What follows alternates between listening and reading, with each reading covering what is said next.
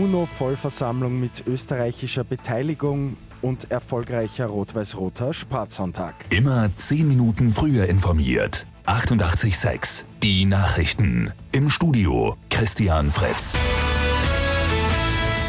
Österreichs Politspitze ist auf Besuch bei der 73. UNO-Vollversammlung in New York.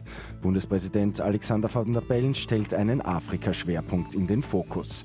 Er wird einige Staatsoberhäupter afrikanischer Länder treffen. Auch einen Empfang bei US-Präsident Donald Trump wird Van der Bellen besuchen. Bundeskanzler Sebastian Kurz hat ebenfalls Afrika in den Mittelpunkt gesetzt. Er will den im Dezember geplanten Afrika-Gipfel in Österreich vorbereiten. Außenministerin Karin Kneip Kneißl will in New York vor allem den Nahen Osten und den arabischen Raum thematisieren. Das Sturmtief Fabienne hat in der Nacht über Österreich gewütet. In Oberösterreich waren etliche Haushalte ohne Strom.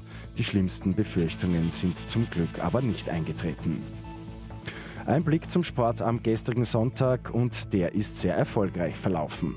Der Niederösterreicher Dominik Thiem gewinnt das Tennisturnier in St. Petersburg. Es ist sein bereits elfter Titel auf der ATP-Tour. Das Tischtennis Herrendoppel Habeson und Gardosch kürt sich zum Europameister und das schon zum zweiten Mal nach 2012.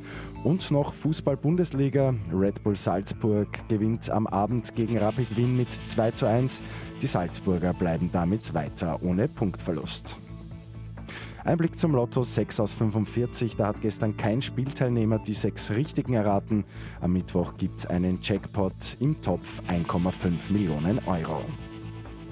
Und das nächste Konzerthighlight fürs kommende Jahr steht fest. Die gute Nachricht zum Schluss. Und zwar kommen Metallica am 16. August ins Wiener Ernst-Happel-Stadion und der Kartenvorverkauf beginnt schon kommenden Freitag um 10 Uhr. Mit 886 immer 10 Minuten früher informiert. Weitere Infos jetzt auf Radio 886 AT.